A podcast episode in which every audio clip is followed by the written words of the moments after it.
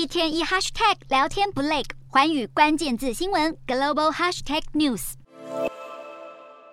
空袭警报响不停，俄军再度发动空袭，一栋建筑物侧边遭飞弹击中，地面上也留下巨大坑洞。根据目击者指出，一枚俄军飞弹击中乌克兰南部港口城市尼古拉耶夫一栋公寓大楼，居民在睡梦中惊醒，心有余悸。俄军一周来对乌克兰各大城狂轰滥炸，除了造成乌国平民大量伤亡，也重创乌国能源设施。俄军在短短一周内摧毁大约百分之三十的发电站，导致全国大范围停电，多地连供水都被迫中断。由于冬季即将来临，乌国当局表示，现在全国情况都很危急，并呼吁居民为水电和暖气断供预做准备。对此，乌克兰总统泽伦斯基愤怒表示，俄方针对能源设施进行攻击，也意味着已经没有与普丁政权谈判的空间。而面对俄军前线节节败退，当记者问起俄国兼并乌克兰的四个地区是否受到莫斯科核子伞保护时，克里姆林宫发言人裴斯科夫言下之意就是向外界宣告，从乌克兰兼并的四个州将受到俄国核武武的保护。不过，欧美各国也频频警告俄罗斯，如果胆敢升高情势，动用核武，就是自寻绝路。